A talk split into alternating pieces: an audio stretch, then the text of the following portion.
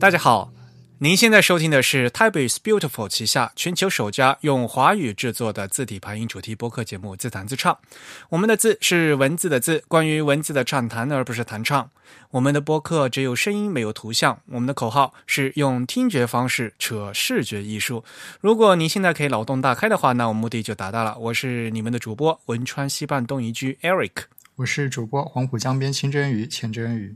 虽然在荔枝 FM 和网易云音乐上面也能收听到我们节目，但还是强烈的推荐大家使用泛用型的播客客户端来收听自弹自唱。比如说 iPhone 里面这个 iOS 的那个播客这个 App 就可以。那我们的网站的地址就是 typeisbeautiful 点 com，欢迎大家与我们交流与反馈，推荐使用邮件的形式。如果你喜欢我们节目呢，也可以用 PayPal 或者支付宝向我们捐赠。无论是捐赠还是反馈，联系的地址都是 Podcast。At the time 点 com，podcast 拼写是 p o d c a s t，the type 的拼写是 t h e t y p e，我们的邮件地址是 podcast at the type 点 com。现在进行捐赠呢，还可以参加我们节目定期的幸运听众的抽奖活动，获得两位主播和嘉宾为大家准备的精美奖品。奖品呢，包括字体的相关书籍、海报和明信片。您现在收听的呢是我们的第七十一期的节目。那今天在我们这个训练演播室里，照样请来了嘉宾，呃，而且呢是位女嘉宾啊，出来给大家打一声招呼。Hello，大家好，我是 Mira。欢迎 Mira 来参加节目，又来了哈，第几次了我都不记得了。啊，是两两三次吧，好像。嗯。好，呃，那我们今天呢就和 Mira 一起来录一个节目。那在引进主题之前呢，首先呢要和大家说一个消息呢，就是我们新一期的 Type Tour 台湾站的行程即将开始招募了。如果大家还不知道的话呢，Type Tour 是我们 TIB 策划并且带队的文字设计与视觉文化主题的旅行。我们在旅行中独家探访各种与文字设计、平面设计相关的去处。譬如字体公司、印刷博物馆、活字工坊、设计工作室等等，与作字人、设计师、文化人进行深入的交流。两年多来呢，我们已经去过东京、柏林、港台、澳深等等地。那我们已经去过台北很多次了。那这次呢，升级了行程，而且呢。首次将脚步延伸到了台南。那台南呢，有台湾最大的活字印刷的展示馆，嗯，汤福印刷创意馆，还有南部最大的做制厂，也就是丰益印刷。那在台北呢，我们还包括呃之前形成的精华部分，也就是有日新旧字行、东兴印刷、Just Font，还有软星工作室等等。嗯，我们这次的旅行的行程呢是六月十三号到六月十九号，其实呢也就是端午节的小长假的前后。具体的行程和费用呢，我们会在网站和各平台发布，欢迎大家积极报名。啊，对啊，Mira，你对我们上期是有反馈，我记得好像。呃，一个是你们讲到那个呃，讲到和。H a v e 这个比较相似的几款可以替代的字体嘛，然后好像讲到那个 Acumen 是吧？呃，Acumen，呃，你们说是就是它很适合做这个 variable 那个 fonts，但它其实现在应该已经在 Adobe CC 系列里面，至少 Illustrator 里面是可以，呃，已经有一个自带的呃 variable concept 这个字体了，就是你已经可以在里面玩了。啊，对对对，这个是今年这个更新以后才有的是吧？好像是二零一八才有的，对，嗯，当时当时有个蛮大的更新，然后说，哎呀，都可以玩这个可变字体了，然后里面就附带了好几款，呃，Acumen 还有个还有个什么，呃，还有什么 Ski 啊，好像也有，还有什么？对对，嗯，忘，反正有有这么几款可以玩。但是它这 Acumen 为什么是个 concept 概念字体？它里面附带的好几款都是 concept，呃，包括那个 Myriad。还有那个 Minion，呃，它都带了几款 Variable Concept，可能就是让大家就是测试一下、玩一玩这样子。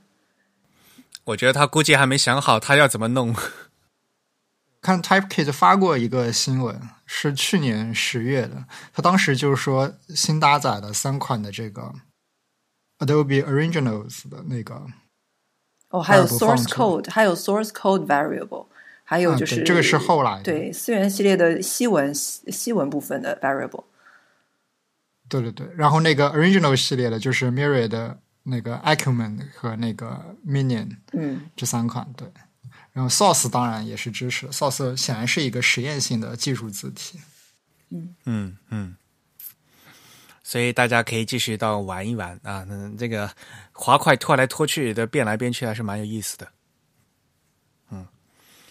然后你对我念那个字体的名字好像有意见是吧？没有啊，就是那个你念不是那个 Neue Has 那个那个字体，你前前面是念 Neue 是按照德语的发音的，后面后面你念 Unica 那个那个是按照什么发音的？英语吧。我也不知道，我随便念的，因为他因为他们都念 unica，我一直念的是 noia 还是 unica，因为如果按照德语发音的话，应该是 unica 嘛，对吧？没有，主要是什么呢？因为那个 noia 那个词，如果不按德德文德语原来那个念的话，就因为因为没法念那个那个什么 n u u e，对吧？就是这个就很德语嘛。对吧？就那个 u a 的话是在德语是念的 o i 嘛，这个是一个很反常的一个那个 一个念法，所以你你念成那个什么 new 也就念很奇怪嘛，就是。欧美国家人好像直接会念 new 的，他们直接把它翻译过来。就就是就是那个梁海说这个是训读，给他翻译成 new。不管他了，如果就真的是按德国人的，他哥应该会说成什么啊？Neue Unica 是吧？哎，我猜啊，如果严格按照德语德语发音的话，随便。然后，其实我们上次没有讲这个 Unica 这个名称的来源，它其实是那个 Univac 和那个 Helvetica 的一个合成词。就当时其实 Haas 是想生产一款。既有这个 f l u t i c 风格的，又有这个瑞士理性风格的这样一款字体，就号称了。虽然做出来可能更偏向于这个啊所谓的 Helvetica 那边的风格的这样一款字体。嗯，所以他就取了这个 Univac 和取了 Helvetica 的这个词头和词尾，合成了一个新的词。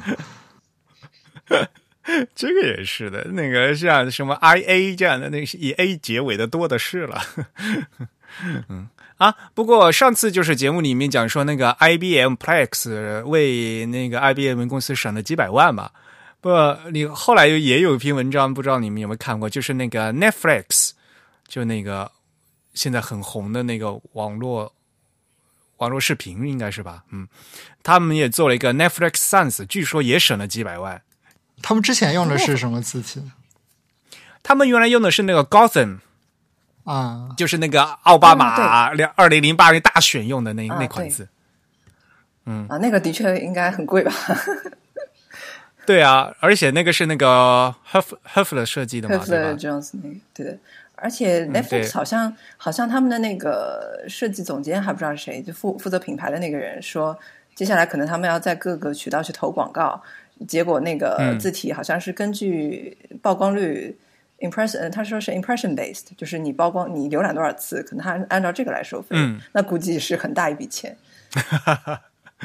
对啊，就是很多网络字体就是按按那样收费的嘛，就是一个流量，还有按那个浏览页浏览次数算嘛。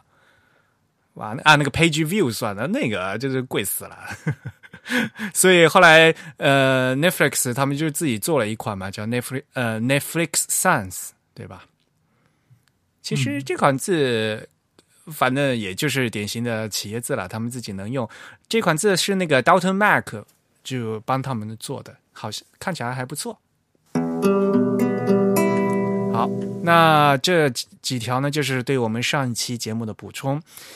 呃，下面要讲几条新闻。呃，大家如果在听到节目这一的时候呢，估计国内的两场这个字体大赛的颁奖都已经结束了。呃，其实这个已经是算是每年嘛，呃，字体界的一一一件大事。呃，估计大家该在新闻里面也都已经听说了嘛。第九届的方正字体的大赛呢，是在三月三十一号颁奖的。然后方汉仪这边的话呢，是汉仪的第三届字体之星啊，是四月十四号。呃，他们还搞了一个在那个。鸟巢文化中心搞了一个构建字体行业的新生态啊啊！我又到顺便的到北京去绕了一圈回来。那关于这个字体大赛的具体的消息呢，我们会在今后的节目陆续播出。呃，就我印象很深的是，这次那个方正他们那个呃中文学生组还出了一点出了点问题，是吧？他们还特地发了在那个颁奖的时候还发了一个那个声明，你们看到了吗？啊，是什么？没有。看到了，就是。这次是这次他们方正第一次呢是把专业组和学生组分开的，但是呢学生组的那个获奖作品呢和某些就是现有的字库产品高度相似，所以呢最后呢就是被取消获奖资格啊。呃，这个东西一拿出来，大大家自己看一看就知道嘛，对吧？所以还是希望大家就是说。在以后参赛的时候，说还是要多要注意的。嗯，不过这其实算是一个主办方的失误吧，因为他们其实有这个义务来排查类似的问题。啊，对，这个是这么说了，但是呢，其实你要讲说一个社会的秩序的话，你是是要靠大家自觉，还是要靠警察来维持？不过这毕竟是一个竞赛嘛。啊，对，没错，呃，所以呢，就是说，主办方他自他自己呢，要有这样的一个规则啊，要一个公平、合理、公公正的规则在。那但是呢，最主要的就是你参赛的人，你你大家要保持一个正确的心态来做嘛，对吧？嗯。好，呃，这个到时候呢，我们在后续后面的节目再给大家继续讲。呃，另外和大家这想分享的一条消息呢是，呃，日本的一位九零后设计师做了一套新式的盲文，可以读出来啊。我们会把这个这个图放这个相关链接放到今天的 show notes，也就是我们节目简介里面去，大家可以去看，非常有爱的一套文文字，你们看过没有？嗯，我我有看到过他那个图。呃，盲文它是那个蓝颜色的那个图是吧？它盲文是一点一点的。对。然后它的字母正好把盲文的点给连起来了。对对对，因为大家知道，就是盲文是要靠那个点嘛，就在日语这个经常管经常管这个叫点字嘛，就是不来叶盲文嘛，就是靠打点的嘛。但是如果这个打点的话，就是反而就是就是我们大家明目者的话，反而就读不出来嘛。他这样的话，他就在这个点上面又加上叠加上这个，就是我们大家普通可以看到的一个字字母。这样的话，就是一举两得啊。呃，视力不好的朋友呢，可以直接用触摸的方式呢去读点字。那么我们明眼人呢，也就可以直接就可以读出来啊。他管这套的名字的新的名字呢叫布莱啊，又要我念 Braille Noise。新布莱叶文啊，嗯，很多朋友不知道，其实像苹果的那个 OS 里面是自带这个布莱叶的字体的，就盲文字体的，嗯，而且像 Mac 的系统，它它他们可以就是接那个外接外外接的键盘就可以打盲文，嗯，因为大家知道盲文真的是要靠打的，其实就是类似一个钻钻孔机啊，就是可以打出来的。对，但其实我在想，在那个实用的角度来说，其实你就是把这个呃原文，就是把这个可视的文字印在这个盲文的附近，其实起到效果是类似的嘛。对它这个设计，其实从视从视觉上说，还是有那么一点牵强。它其实是非常多的牺牲了这个可视文字的这个可读性的。嗯，然后它这个字母的变形也稍微有那么一点的夸张，而且因为盲文它的话，它原则上是要靠六个点来体现嘛，因此就是你这样做出来的话，就是肯定是等宽的一个字嘛，对吧？对对对，嗯，但是这样在他像比如说他做的那些使用场使用案例的话，比如说像在公共设施里面的做的一个具体的应用嘛，这样的话就是因为你盲文和那和正常的文字的话。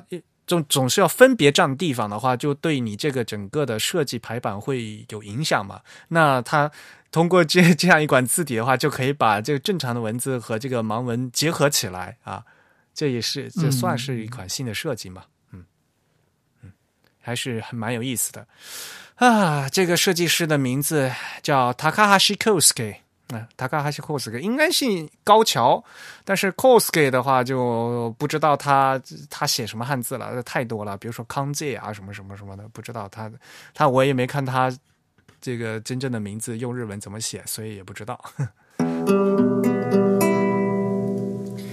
好，那今天的新闻就讲到这里，我们可以引入主题了。我们好久没有请女嘉宾来了，好，突然想起来。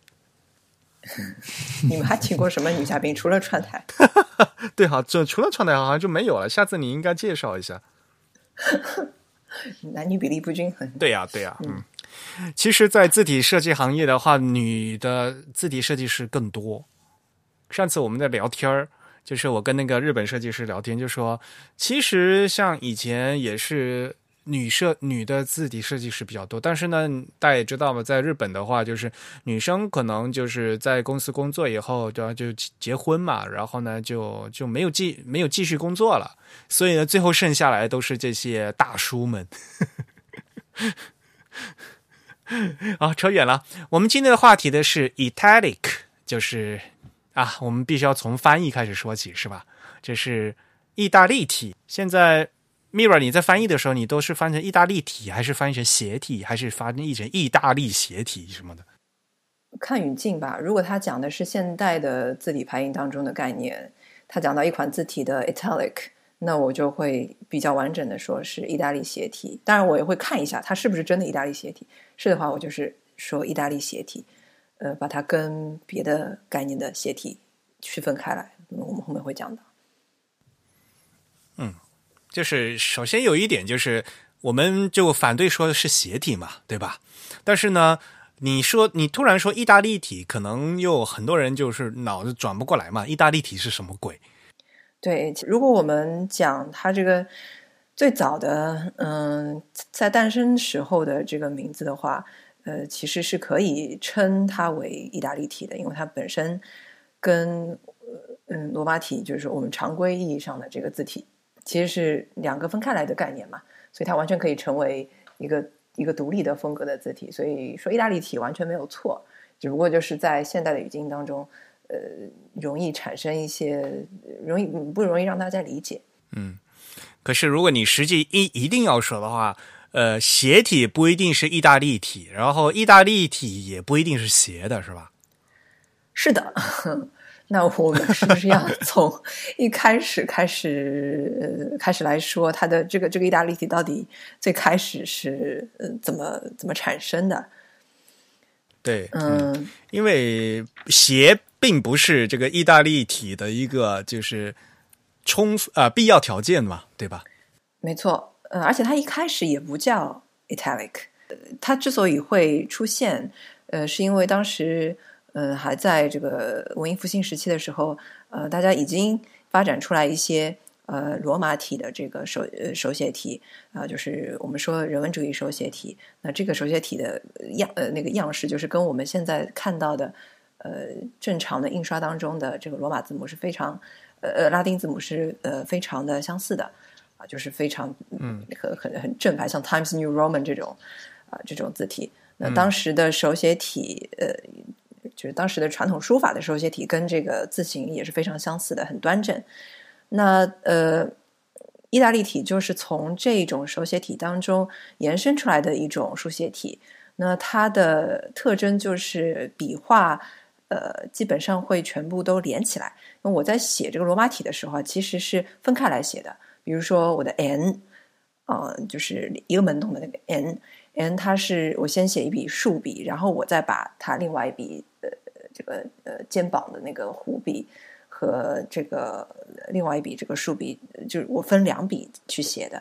但是呢，呃，比如说意大利体，那我在写的时候我比较快嘛，为了求速度，那可能这两笔就可以连在一起。所以他在一开始呃诞生的时候呢，呃，有人称它为这个 Chancery Cursive，就是。把它用 cursive 这个名字来定义，当然是是一个一呃是一个拉丁名称，但是如果翻成呃英文的话，对应的就是 cursive。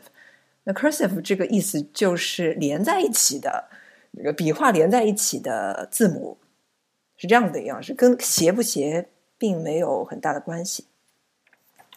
cursive 是不是就是感觉就是有点像像草书那样的感觉是吗？行书吧，是吧？行，cursive，因为 cursive 的嗯词源是 run 这个动作嘛，对吧？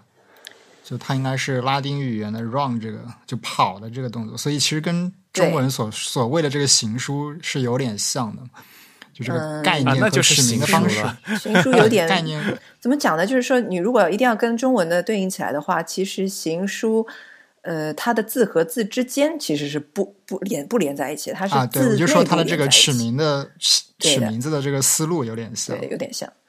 对，嗯，因为它取决嗯、取名源于拉丁字根的那个 gulus 的 gulus 就是跑步的跑啊，嗯对所以呢，嗯，这这个就是行书了嘛，就是写的快了就连起来了，就是这个意思。对，所以其实东西方在这个起名上还是有一定的联系的，对吧？大家都把一种就是倾向于像手写一样的字体嗯叫做跟这个行或者走和跑这个词比较类似的这样一种概念关联起来。对。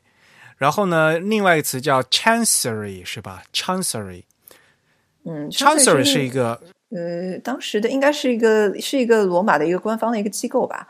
这种在在日本的话，有人翻译成尚书院，就是 好像是他们那个教教会里面的一个就是的一个机构吧。嗯，我不清楚是教会还是法庭还是什么，就是他们用来呃做书记的那个书记官用的这种字体，就是、嗯因为他记得比较快，然后也不一定需要非常正式，呃，所以就用这样的一种书写体。那最开始的时候，其实是有一个意大利的人文主义者叫做那个呃 Nicoli。Niccolo Nicoli，对，嗯，一般是认为他 这这名字很好奇怪怪，一般是认为他是他是首首创的这个呃，应该说是比较潦草的去写呃罗马体这样的一个这样的一种书写体。呃他其实是嗯、就相当于他是人文主义时期，呃他也是一个人文主义学者，然后呢，他就喜欢去收集一些古典书籍啊之类的。那之后，他也得到美第奇家族的赞助嘛，就美第奇家族不是赞赞助了非常多的这个人文主义者，然后就让他去整理汇编这些古古代的手抄本，那他也去抄一些古典的作品，然后嗯，可能就在这个过程当中呢，他就会发觉抄写呃，如果用这个连起来的笔画去书写，它会更加的快速，所以这个一般是认为他是首创这样子的一种书写法。那如果去看他当时的这个手稿的话，去查他这个当时手稿的话，其实你会发觉，呃，斜斜不斜呢？就稍微有点斜，但是它的 大写字母还是还是比较正的。嗯，所以整体看起来不是，呃，就比你感觉比较潦草，但是还不是像我们现在感觉一个斜体这这么的斜的这么厉害。嗯嗯嗯嗯，呃，刚才说到 chancery，突然想起来，其实有有有一款现代的一个现代字体就叫 Apple Chancery 吧，就是就是、就是看起来就意大利斜体字嘛。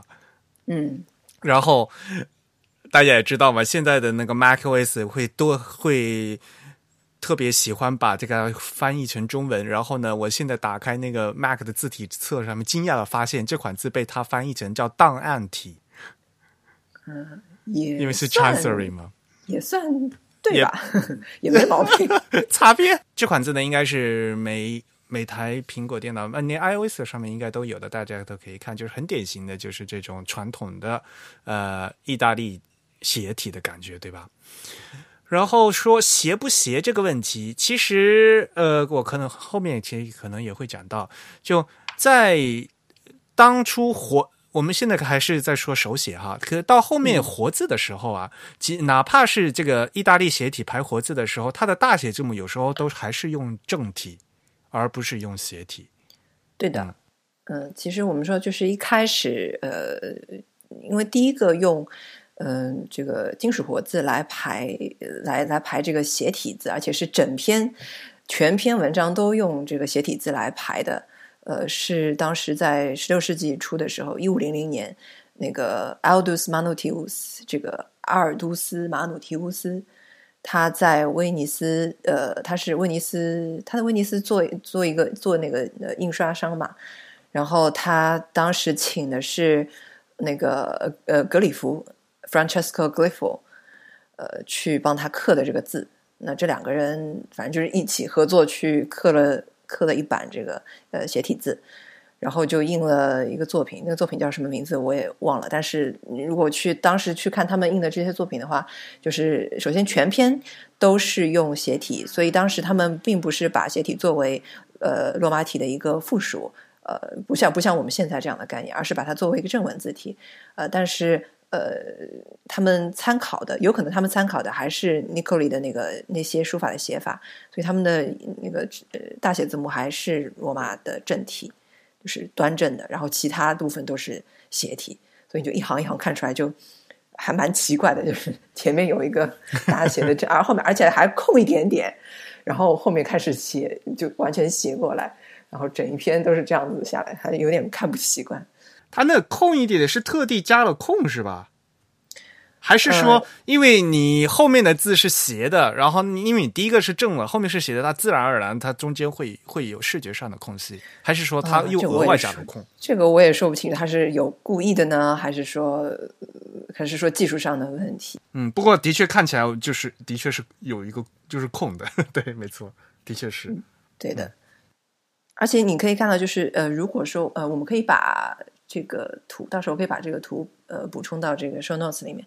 就是他们在印印这篇东西的时候，你可以看到他们做的这套字，呃，其实呃继承的就是 nico 呃 Nicoli 的那种连写的风格，而不一定是斜斜的倾斜的角度。就是他这套字最大的特点是，它有很多的字母是呃硬连在一起的。就比如说什么硬连在。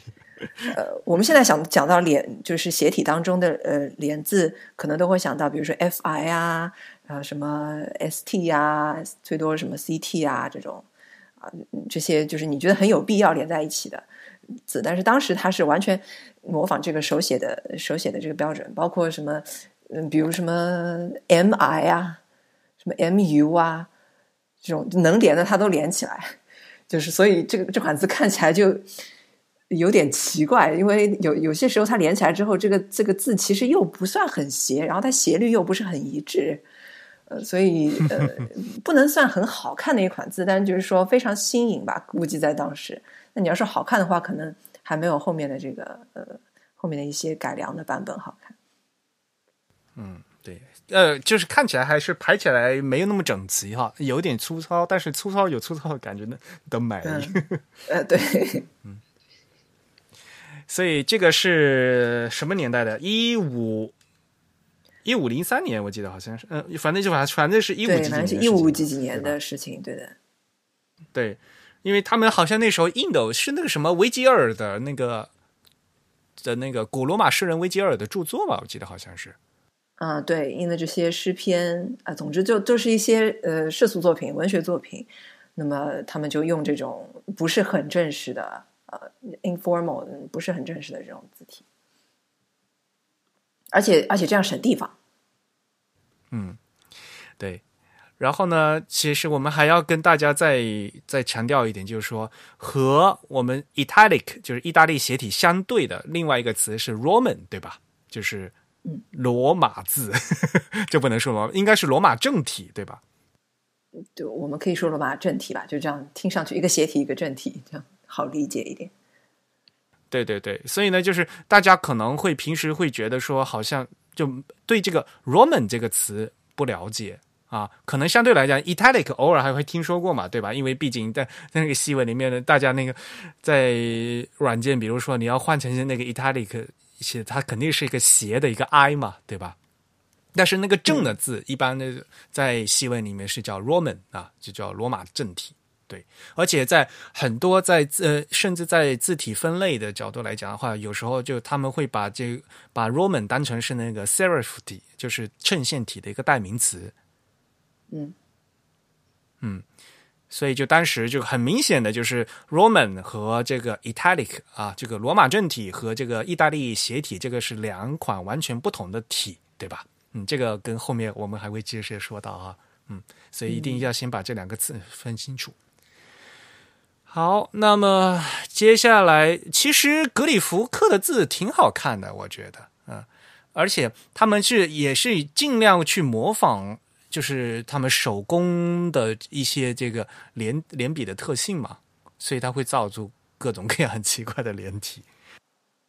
对的，嗯，但是可能到了后面，就是说大家，呃，不管是在写的时候，还是在刻字的时候，就慢慢的。慢慢的抛弃了一些书写上的就是一定要连起来的这种规则，呃，有可能是因为呃当时那个呃 n i c o l 在写这个斜体字的时候还没有呃金属活字的印刷术嘛，然后到了到了这个呃呃格里夫这些人之后，呃大家一边在写的时候，呃这个书法家一边在写的时候，其实就一边在呃设计呃这个金属活字字体了，就是像。嗯，后面我们呃，我们我们要讲到的这个就叫做这个人叫什么名字来着？这个名字好难读啊，好长啊！阿里奇是吗？阿里奇，对，他的名字好长，我就直接读他阿里奇吧。就是阿瑞，他的全名应该叫叫卢多维科德利阿里奇。嗯，哎，对，很长的一个名字。他是要比尼克利晚将近一百年了，然后他也是一个书法家。呃，应该说法家当时称 scribe，就是抄写、抄书的呃抄书人员。呃，他字也写的很好。然后，其实当时他也算是一个字体设计师了，也是在文艺复兴时期。那当时他他写的这个字的版，他写的这个写体字的版本，就呃怎么讲，就很规整，感觉。呃，然后根据他的这个斜体字来呃铸造出来的呃这个金属活字，也是。相对于呃，反呃，相对于格里夫他们制作出来的也是呃更加的更加的规整，然后去掉了一些嗯不必要的连笔，嗯，所以其实他们对于后面的一些呃斜体的，就是现代一些斜体的设计的影响，可能比最初那个格里夫、马鲁提乌斯他们他他们设计的这款还要再大一些，嗯。因为阿德里基、阿里基、阿里基他自己本身是一个很好的一个书法家嘛，他有他有那个，他有出一本那个书法教材，我记得好像就现就现在到网上还下得到的，就就就影印的，非常漂亮。然后印象特别深刻，就是他会把，就是因为是西文书书法，后面有了这个打花嘛，他会他打花打的特别漂亮啊，对，而且就是。对，然后它还有整个版式嘛，对吧？就因为书法作品的话，它可以，它有余白嘛，然后它它它会，就整个的这个章法都是有的，嗯。所以他在阿里吉的话，在一五二二、一五二三那那几年，他就出了好多这个书法的教材，嗯。然后后面呢，是是那些就做活字的人，就是以他的字为基础，就就做了好多活字嘛。真的，那那个刻字的人，那个刻字的人好像是叫什么？哎呀，这些人的名字都好难念。劳蒂蒂，呃，劳蒂蒂乌斯佩鲁西努斯。呃，反正当时都是那些什么拉丁语的名字，哎，好难念。但是阿里吉的字的话，就是非常端正了。呃，如呃，哎，其实我现在想起来，咱们中国人就是小，就比如说大家初中中开始学英语的，就是这个字体，其实就是这种斜体字吧，这种的意大利斜体字吧。呃，它其实可以算是后代吧，因为意大利斜体字在之后。呃，就是呃，如果不看这个金属活字这条线，直接看书法这条线的话，它后面其实衍生出来一些，比如说 English round hand，然后比如说这个 copper plate 一类的，就是铜板雕刻类的，呃，这个这个书写体。因为铜板雕刻出现之后，然后大家其实铜板雕刻就是模仿模仿那个 round hand，然后呢，然后这个还有一些，比如说 engrosser script，就是雕刻。就是铜，就是就叫铜板雕刻字体嘛，又去模仿这个雕刻出来的，呃，这个这个 copper plate。总之就是大家就就开始斜着写这个字了，然后呢越写越花，然后以至于呃，之后就是不用那个不用不用蘸水笔之后呢，如果用普通的这个钢笔写的话呢，就衍生出一些呃，像呃 American cursive handwriting，就是嗯嗯，美国小学生都要练的那种连起来写的这个字，就是他们相当于是一脉相承吧，就是慢慢慢慢延伸下来，几百年前都是一个老祖宗这样子。但是我觉得好像欧洲他们那边的那小学生，他们还是偏向写那种圆体字，圆滚滚的，就是那种。啊，对他们就是尖还是圆会有一点区别，嗯，但是总体来讲，我感觉这个有一些有一些笔画的处理啊，比如说他们那个 R 那个 R S T 那个 R 的写法，有一些简写法什么的，其实都跟之前的 Copperplate 有很大的影响。其实，在呃中国，其实就算在七八十年代的那个英语教材啊，还是教这个圆体字，就是 wrong hand wrong handed。可是到了后来，就是像到我们这一辈，就是呃九十年代，见到或者到零零年代，就是新的那个英语教科书，就大家比如说英语课开始学的，就是一般来讲都是写意大利斜体了。嗯，对，嗯，有点模仿那个印刷的鞋体。对对。嗯，就是不会那么圆圆滚滚的，有点 oblique 的感觉，模仿 oblique 的感觉。oblique 和 italic 的这这个区别，我们在节目已经说过无数遍了啊！但是呢，我相信还是有新的听众出来，所以呢，我们就还是不厌其烦的再说一遍。就是因为我们今天主题是意大利体嘛，就 italic 嘛，那个意大利体它无它的关键不在于写，而是在它带有手写的这个特性。而另外，比如说把一个正体字机械化的给它倾斜的这种那种斜体呢，是 oblique 啊，可以有有些人管它叫伪斜体，就假的斜体啊，有的人就就叫就叫什么硬斜体之类的啊，那个 oblique 啊，这是另外一种斜体。嗯，我们今天讲的这个 italic 都是有手写的感觉的。嗯。我讲的这个 oblique 的话，其实有很多无衬线字体，它不会说自己的斜体部分是 italic，呃，他会说自己是 oblique。那他可能想要强调说，虽然他的 oblique 也是经过设计的，不是机就是不动脑筋的去拉斜的，但是他可能就是说，他并没有一个手写的风格，所以他还是把自己命名为 oblique。呃，当然也现在也有很多无衬线体，它的。呃，斜体部分做的有手写体的风格了，于是他又把他他又把自己的斜体命名为 italic 了，所以我们可以从这个当中去去判断他们对自己的一个定位。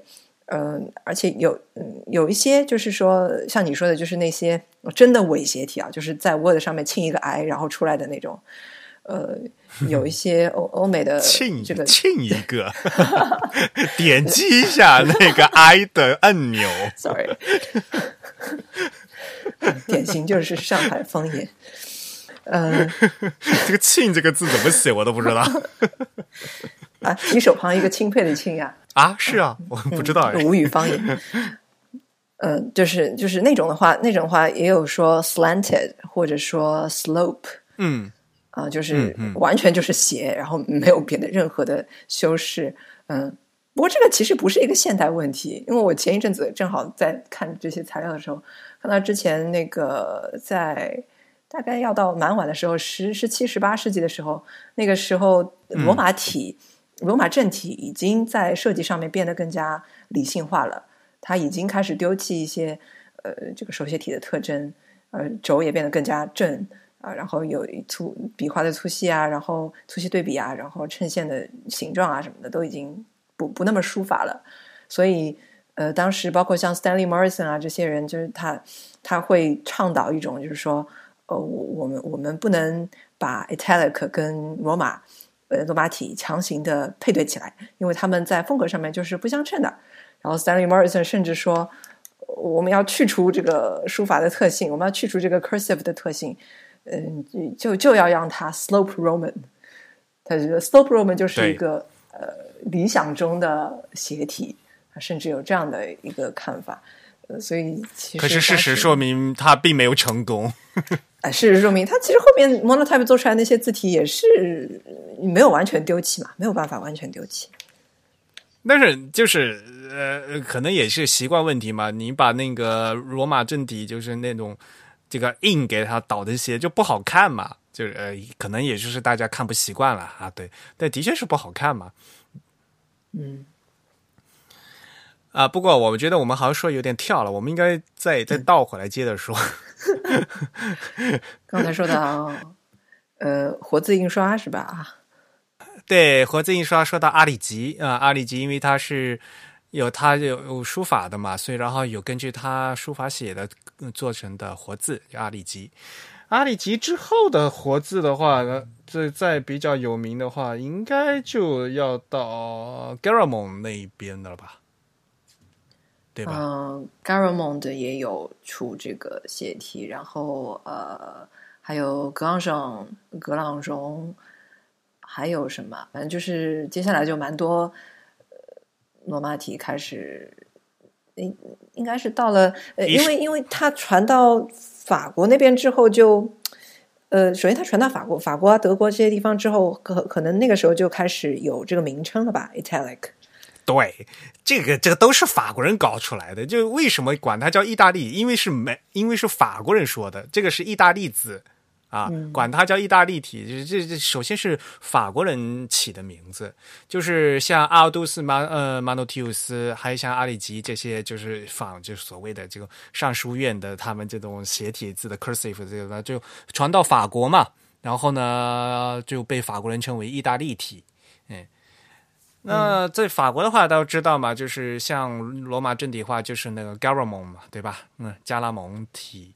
那所以啊，其实很多像现在数码化里面的那个，像阿杜比跟 Garamond 里面它配的那个斜体字啊，其实不是 Garamond 刻的，那个那个斜体其实是那个格朗荣刻的。嗯，因为一开始是用格朗荣的意大利体去配加拉蒙的罗马体的，的罗马体，呃，罗马正体，对，没错。呃，所以呢，我们这里呢又出现了一个新的人的名字，叫罗贝尔·格朗荣哈，霍贝尔的格朗荣，格朗荣啊，好难念的名字。他是一五一五几几年生的吧？他他一五四七年，他在他在那个法国的印刷厂工作嘛，所以呢，他就开始刻字啊，然后做了一些嗯，做了一些。这个意大利体的活字，嗯，然后而且呢，他还把这些意大利的活字呢，从巴黎传到了里昂啊，还有什么安特卫普啊这些其他地方去，嗯。但是格朗荣的意大利斜体话，我觉得就相对来讲很舒展。我觉得它挺怎么讲尖锐的，就是相比起前面的，比如说阿里吉，呃，根据阿里吉的书法做出来的字体，它就。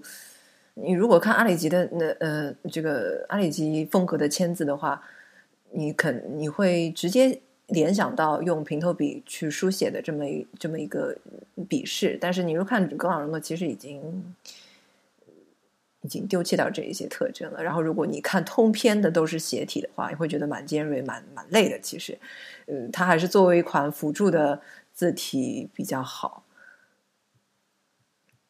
而且当时的确就是。而且当时的确就是从法国那边，就是法国这些，嗯，这些刻字师，呃，这些这个活字做出来之后，其实他们慢慢的就开始跟意大利人用这个斜体字用法就不一样了。呃，他们把它作为一种就是辅助罗马体存在的这么一个字体，呃，不像意大利人就是就是用斜体去排整篇文章的。所以可能这个意大利体跟呃罗马体的这个分野，就是在这边。在法国这边会比较比较盛行一点，然后影响到后面的用法。所以把这个就是意大利体和这个罗马正体混在混混到一套活字，就是法国人干的是吧？混到一套，不知道是不是他们干的，就是是不是给什么一套字体里面特地设计一个斜体，这个还要看看是不是这样子。可能哦，福尼尔是不是这样子的？呃，福尼亚，福尼亚有 Roman 跟 Italic，呃，就就是都有啊，就这如果你要这样的，到现在也有嘛，对吗？啊，对，就是就是当时就比较早的时候，比较早的时候，因为嗯，for 那个 italic 应该是蛮早的时候，不像不像你说呃，刚上去配 g a r m o n 的，那其实是两两套字勉强去配嘛。两套字，对，嗯嗯，可能对，可能的确是从法国人这边，我们可以再看一下。但是到后面的话，就是呃，大家就意识到，就是要会会把这个 Roman 和这个 italic 就配成一套嘛，就是嗯，像。后面的那些印刷，像什么迪多啦，对不对？像他们那些在之后再之后的那些呃印刷厂的话，它都会配啊，像 c a s l e n 啊那些，他们都会自己做一套 Roman，然后再做一套 Italic 嘛，就是呃就是这样配合起来嘛。所以现在的话呢，理论上讲呢，如果我们用普通的衬线体的话，就是用那个罗马正体的话。如果你需要用斜体的话，就点就是你沁一下那个 I 的符号的话，它它系统理应要调用与它相配套的罗呃罗马呃意大利斜体才对，对吧？现在它会自动调配了吗？就像比如说 Time New Roman 其实也有嘛，对吗？Times New Roman 有啊，嗯，但是你点一下，它会自动出来正正常的 Italic 吗？就是正常的那个呃文字处理的软件就有啊，然后除非有些有一些 Word 那样的 多此一举的功能的话，正常的文字处理软件。啊，主要取决于这个字体字体的那个对那个 style 的标注是不是符合这个软件调用 style 的这个方式，只要两个能匹配，对对呃。它应该是成立的，对。但是有一些软件它这样的，它可能，嗯，它找不到对应的 italic，它会做一个伪斜体。对，它就硬把它倾倒了。对，对对对，对。然后另外像那个 Photoshop，它可能，嗯，它可能直接标明有一个按钮就是做伪斜体的。然后它的那个 italic 需要你去那个 family 里面直接找它的那个对应的风格的字体。嗯，对。所以今天我们经通过介绍这个历史，就知道其实从头到尾，意大利意大利协议它其实就是完整的一套另外一套字了。其实是，嗯，对。另外就是刚才其实那个你们两个也提到几次提到，就是一个比较重要的是，我们要知道历史上有一些我们今天看到的数码复刻的比较著名的字体，包括像什么 Garamond，包括像什么 Adobe 的 Yensen 之类的。他们的这个正体和斜体，或者说他们的罗马体和意大利体，其实并不是同一个人做的。他们往往是通过后来人给他们配对起来的，其实是不同的设计师做的。呀，不过尤其是那个 Garamond 的 Garamond，本来这个词就是很乱嘛，而且它一曾经一度都成为这个 Serif，就是衬线体的代表代表的体了。所以呢，就这个。各种各样的 Garamond 啊，然后呢，又大家又会去拿各种各样的 Italic 去跟它配，所以呢，就特别混乱。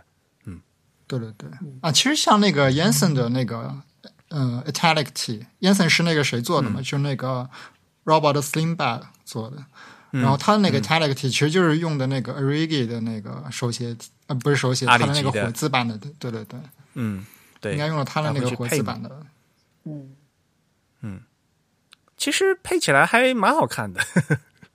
你要说同根同源的话，其实时代是蛮相近的，所以还是蛮和谐的。嗯嗯嗯嗯，很明显的吧？就比如说像大家都会想到那个小写字母 A 有单层、双层的问题，对不对？像那个小写字母 G 也有单层和双层的问题嘛。在一般来讲的话，罗马正体就像这种衬线体的话，小写字母 A 一般都是双层的嘛。对吧？就上面那个有一个盖儿盖过去，但是呢，一般来说，意大利斜体更出于手写的话，一般都是单层的嘛，对吧？然后像字母小写字母 G 也是一样的，嗯。然后再从这个笔画的角度来讲，一般来说，像这个意大利斜体，由于它有它本来就是曲线更多嘛。所以它会感觉会可以，它做了更多的花儿，尤其是比如说像那个什么 ampersand 那个符号，那个 and 那个符号，一般都会做的特别特别的花哨，然后有各种各样的形状。对，像那个罗贝尔·格朗荣他那个那个 at at 就特别有意思啊，不是 at 是那个 and。对，而且就是大写当当大写字母也对，然后他们当他们把大写字母也变斜的时候，然后就会在大写字母上面做非常多的这种画笔。嗯，还会加很多那个什么 terminal 这类东西吧，就是那个笔画第一笔会加的很长啊什么的吧。啊，对对对。所以呢，这个就是呃所谓的。呃，就是意大利斜体的个笔画的一个特征，对吧？嗯。历史还后面还有还有要讲的吗？啊，后面就嗯，就是可能就是现代的一些字体设计师，就后面就比较多了啦，就大家就复刻前人的，然后呃也有复刻 Avigida 的，然后也有复刻各种。盖尔蒙的啊，或者港上的，就这个就比较多了。所以说到底，其实就是到就是情情人这一段还是比较多的哈。到后面的话都是复刻老 就用情人的这些东西，就没有什么新的了，对吧？嗯，那我觉得现在现代的一些呃字体设计，其实还有蛮多蛮蛮新颖的这个 italic 的设计的，就是有一些 italic 特别的。特别的正，然后有一些，嗯，还还会有一些不不太不太一样的设计。我自己印象很深刻的就是像那个 Eric Gill，他那篇他不有那本书嘛？埃里呃埃里克吉尔，他写那本书叫那个什么《An Essay on Typography》嘛，对吧？像那本书，像企鹅的那个版本的话，那里面用的那个。那个意大利鞋就非常的正，就是一点都不斜。其实，对你乍看就会觉得它只不过是一个窄体而已。对 对，嗯，就几乎看起来就是是都都都是力气都是正的。对，但是它因为我们我们说了嘛，最关键的还是它是有笔画的特征嘛。根根据它那个笔画看起来的话，我们还是可以把它认定成它是 italic 的，对吧？嗯，这应该是 Gill 他自己设计的字体吧？是不是？对他当时是 Joanna 吗？Joanna 字体吗？还是什么？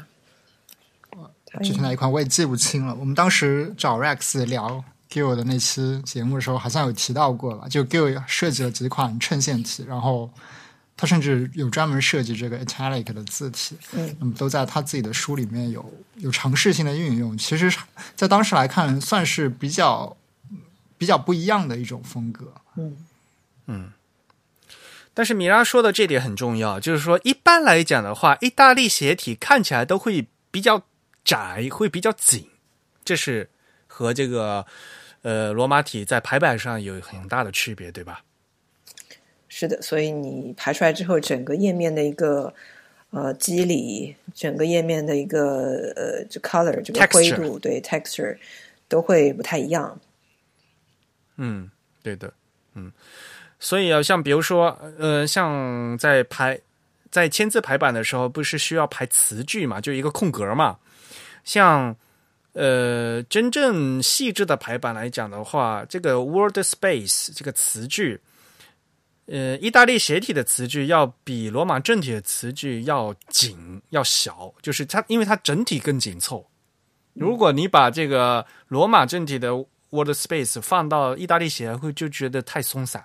嗯嗯，好，所以它整体来讲，呃，虽然现在可能很少有机会能看到，就是整大片儿都是用这个意大利斜体排的，但是以前在其实，在签字的时代是蛮多的这样的，尤其是在古典的那种 印呃，就是老老的那个印刷。的版本里，大家去看就可以发现，它整个版面的肌理就非常紧、非常紧、非常密，而且很细的感觉，因为线条也很细嘛。是的。好，那差不多，我们把这个设计讲完了以后，把历史梳理以后，我们还有一个最大的问题，就是这个到底怎么用 italic，对吧？嗯。这个往往是很多我们听众朋友是关心的，因为这正在排版的时候，呃，有时候你想用还用不上，然后呢，有时候呃，该用不该用还挺麻烦的一件事情。我们今天可以趁这个机会，可以把大家呃帮大家梳理一下。嗯，我们如果讲现代的这个排版的话，首先肯定意大利体到了现在已经基本上是作为一种辅助的作用嘛。那其实我们可以讲一讲，在哪些方面它是在规范上面是需要使用意大利体的，然后在哪些方面是呃你你你可以选择性的使用的。我们可以从先先从很很有必要用意大利体的地方来讲。那还是从那个正宗的那个就所谓的书籍排版嘛，就长文排版的话，那肯定是是要用的吧？啊，如果你是海报的话，那个就本来就只有几行字的话，那个是另外一回事哈。我们从书题排呃书籍排版的角度来讲，那习惯上呢一般是有规范的嘛。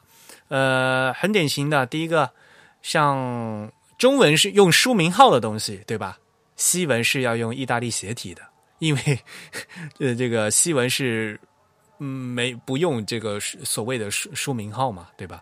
所以呢，呃，书的名字、杂志的名字、报纸就这种文献啊，这些还有什么呃诗歌呀、话剧呀，这种什么电所谓电视剧啊、艺术作品啊，这个艺绘画的这个作品的名字啊，这些都是要用意大利斜体的，对吧？嗯，至少在英文当中是这样，我不知道其他。呃，比如说法文或者呢，他们他们会有别的标点符号来表示这种吗？那基本上都是一样的。OK，基本上都是。嗯嗯嗯，可能就是说，比如说书籍这些比较大的整部作品，那用意大利斜体是比较妥当的。如果说当中，比如说一篇，呃，你要说当中的某一篇文章，或者说是比如说报纸上面的一篇一篇文章，那可能用意大利意大利斜体，你会觉得太。煞有介事的，好像是一部很大的作品。那有些时候也会用，也会用引号。呃，但是就是说，基本上如果是引书啊、引文献啊，那肯定是呃用这个意大利写体会比较的规范。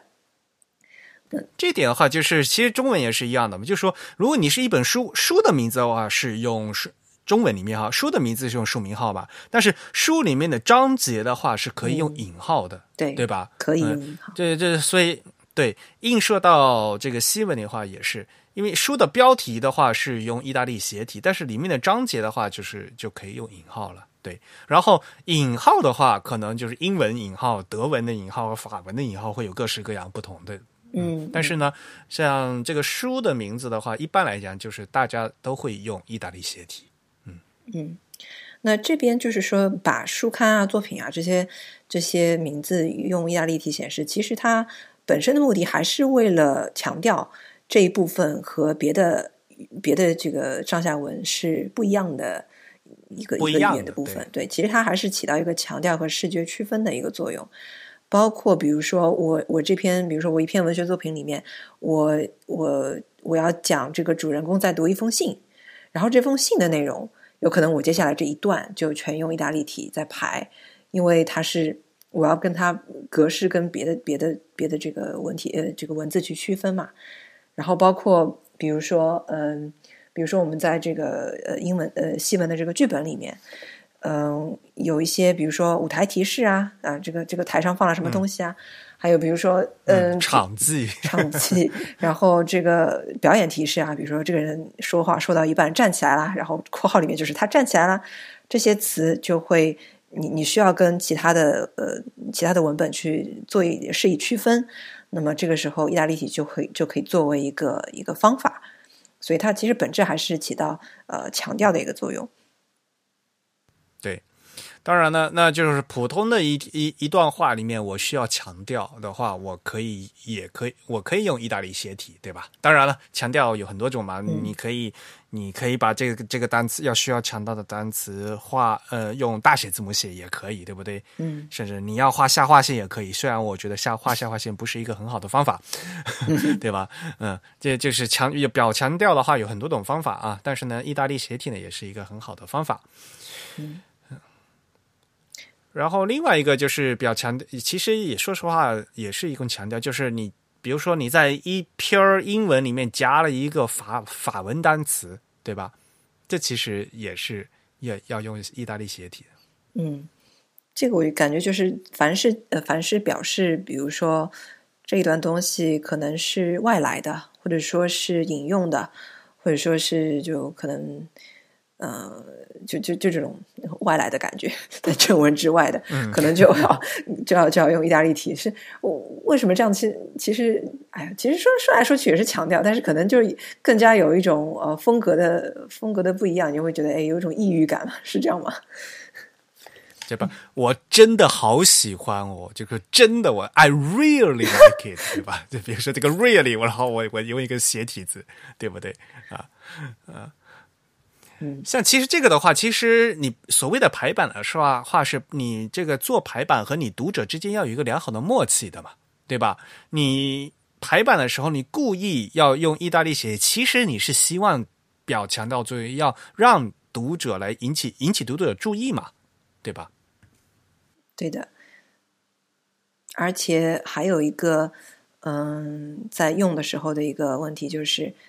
意大利体的这段文字当中，如果又出现了一个需要用意大利体的地方，那么这个时候一般会把它掰回到正题。正题，对，嗯。就比如说刚才我说，我觉得字体排印里面经常经常会有这样，就是好多层嵌套的那种感觉。觉得是在做数学题，就很很理性，就一层一层嵌套嘛，这个像像经常不是说什么单单引号里面套双引号嘛？对，那那双引号里面又有的话又要套又又一层要套单引号嘛，对吧？就是单双单双的这样互相套嘛，对吧？是的。那这个意大利斜体和罗马正体也是一样的，如果你一一整段都是意大利斜体。然后里面里面需要强调话，然后又给它再再掰掰正起来，对，挺有意思。你引用一段话，然后这段话里面一讲到一本书，然后这个这个书的名字就变成正题 啊。对，就是这样。嗯，然后还有一些就是啊，像刚才说的外文啦啊，比如说那经常就是在西文，嗯，在英，如果大家平时看英文的话，英文里面加一大呃加拉丁文啊，也是很正常的嘛，对吧？像。哎，现在写那个论文的话，像 etc 好像是可以直接就不用写意大利体，呃，可以就不用写写整体，对。对，etc 是太常用的英文里面的拉丁词了，所以还有什么 a o 啊，就可以等等啊，等等 a o 嗯等等这些的话，有的还是，但是还有这些一般来讲还是大家还会，就是严格的话，大家还会用意大利斜体写，就是。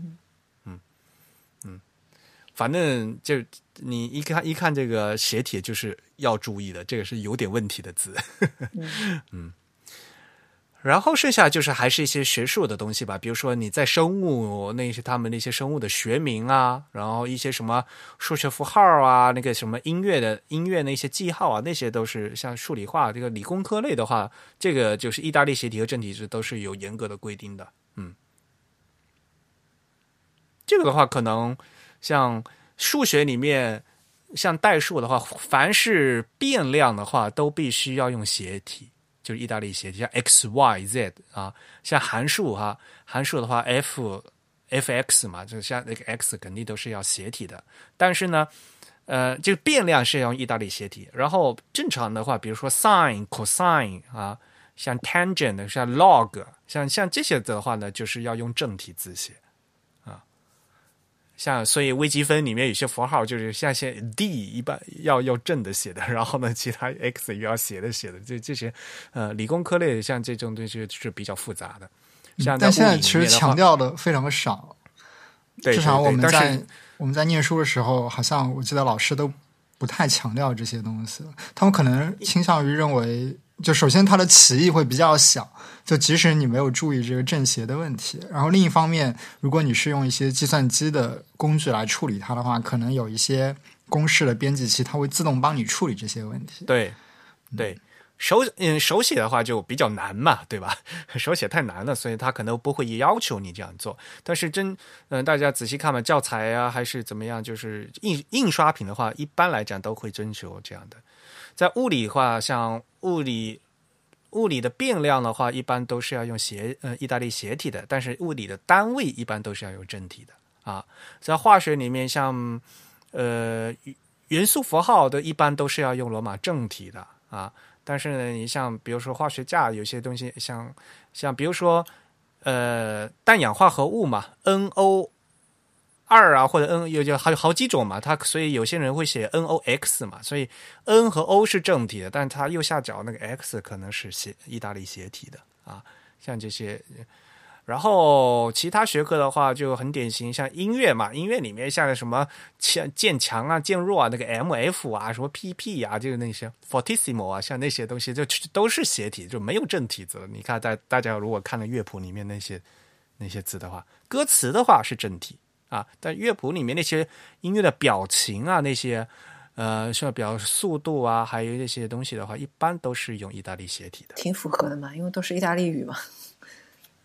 对 呀，fort fortissimo fortissimo，嗯，然后其实就是我们刚才说的，这主要是这常用的一些东西啊，而且一些是比较正式的。那如果像标题呀、脚注啊、旁注啊，然后甚至如果是一些呃就装饰性的东西的话，这就是这个就是例外了，大家就可以呃。灵活的使用啊，其实，在很多西文的书里，它可能它不是脚注，它是旁注的时候啊，它整个旁注都用意大利呃意大利斜体来排啊，这也是一一种做法啊。如果然后剩下的就拍平面设计里面，比如广告啊、包装啊，这个这个大家可以灵活的用，这个没有关系。而且我觉得用有时候用意大利斜体明显的更漂亮，用好了就很典雅。对，嗯，像比如说，如果比较高级的，如果你用写用英文印一张请柬，就是就邀请函之类的，对吧？嗯，然后比如说菜谱，其实如果你要真正把西文的菜谱呃印呃印好了，也是一个非常难的事情。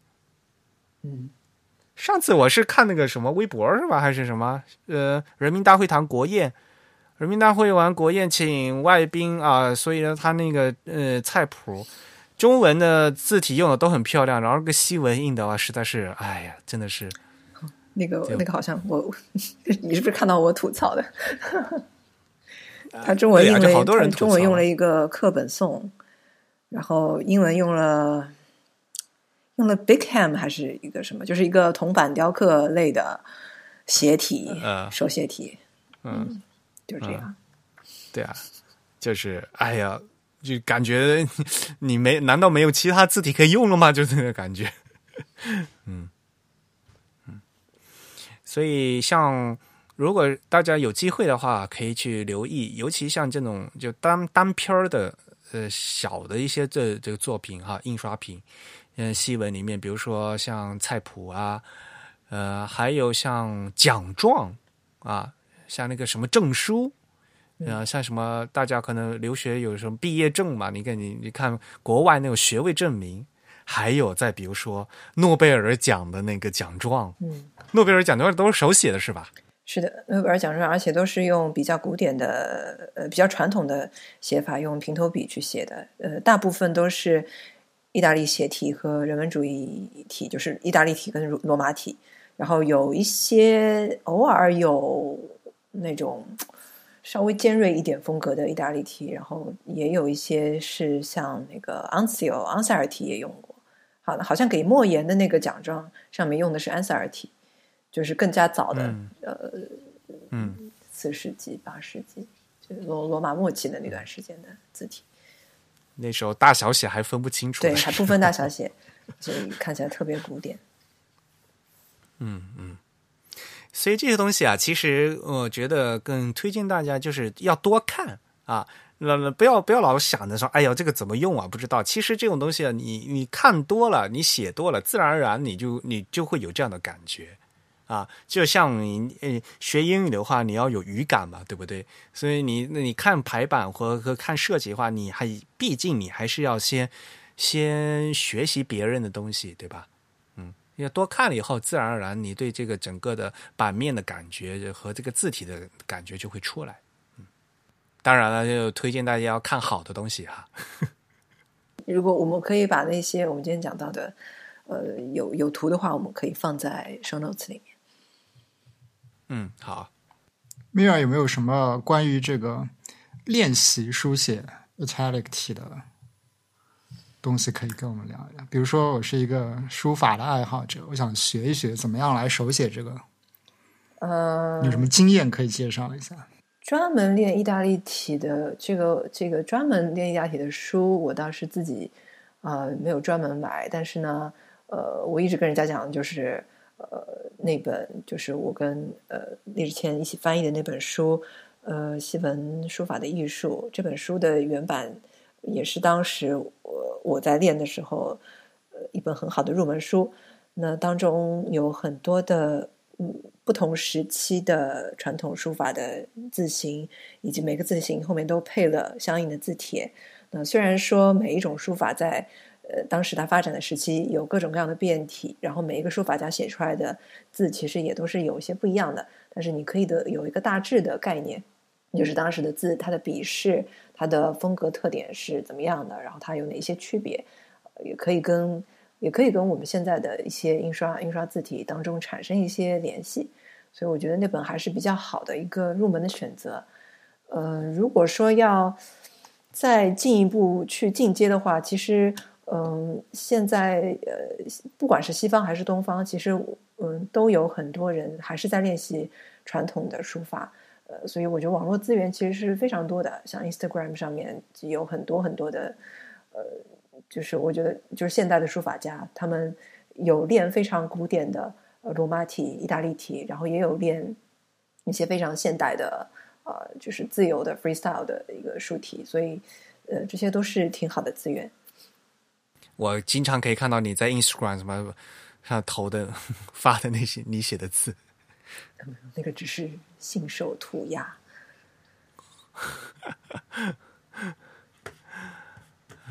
真宇，你是不是也要开始要学习文书法了呀？没有没有没有，我觉得真宇太忙了，我觉得他。嗯，其实我我挺好奇，就是嗯，现在会不会有人专门去练习这个像 italic 这样的手写？有的，有的，有的。会，而且基本上都是呃几种书法混着练，因为平行笔可以写很多很多字体，哥特体也可以写，然后意大利体可也可以写，甚至有人用硬的。呃，sorry，不是不一定是平行笔啊，就是宽头笔、宽头书法笔，呃，甚至有人用它写这个呃罗马大写体也有的，就是碑文大写体也有的，所以就是说一支笔可以有很多用途。那他们还是会选择一些相对来说比较古的字帖来练，对吧？嗯，其实古的，因为其实我们刚刚说到，就是说这个 italic 体在我们当下的这个语境里面，可能大家首先联想到，或者说首先反应过来，都是一些印刷体里面的 italic 体，无论它是伪写体还是真写体，但他们都跟曾经的这个呃中世纪以后到文艺复兴时期的这个 italic 体其实是非常不一样的，对吧？嗯，对他们练的还是我至少我看到的大部分大部分的人。练的还是比较古典的，就是文艺复兴，呃，或者后文艺复兴时期那一段的意大利体，可能最多加上一些现代的，呃，就一些自己的发挥，但是整体来讲还是非常的古典的，跟现在印刷的意大利体有很大的差别。嗯，嗯，好吧，那我们今天的节目差不多就到这里，呃，真宇是不是可以开讲了？那我们最后就到这个开讲的环节。呃，我们这次开的奖应该是上上上期的一个抽奖的奖品，然后我们送出的呢，应该是 Type Two 澳门的老力带回来的一个纪念品，是一个小册子，一个记事本吧，应该说。那我们上一期呢，也是抽到了两位听众，都来自支付宝上给我们的捐赠。一位听众，他的署名是一红。他应该也是一位字体设计师吧，应该是一位在职的字体设计师啊。另一位是他的名字叫静轩，然后这两位我应这两位我只通知到了第一位，因为第二位虽然他在支付宝上给我们捐赠，但好像可能是他没有跟我们当时的那个账户加好友吧，所以我其实找不到这个联系人。那么如果这位听众听到我们这次节目呢，也可以来跟我们联络一下。那第一位一红这位听众，他应该已经收到我们的奖品了。呃，我们这期节目呢播出的时候呢，已经是四月十七号了嘛。那我们也继续抽奖。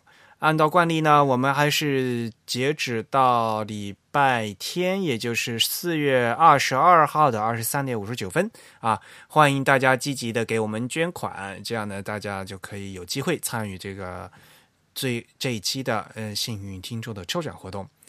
那我们这一次给大家发什么呢？嗯，发什么呢？本来其实应该发 Mirror 的这本书比较好，是吧？对对，西文书法的艺术可以发给大家嘛？对，不过我们前前一期抽过这本书，我们要不要再抽一次？也书还有吗？啊，有吧？Mirror 这里应该也有吧？啊，我这里里还有一本。啊，你这里没有了，我这里有一本。是吧？缺一本，那还缺一本。那么在呃，还有一本是那个西文排版嘛，就是我翻译的那本西文排版也有嘛。西文排啊，西文排版应该有，对对对，对。所以呢，就是我们抽两位幸运观众嘛，啊，一本呃，然后就给大家发这本书啊，可以啊。好，呃，欢迎大家积极踊跃的给我们发压岁钱和红包，哈哈。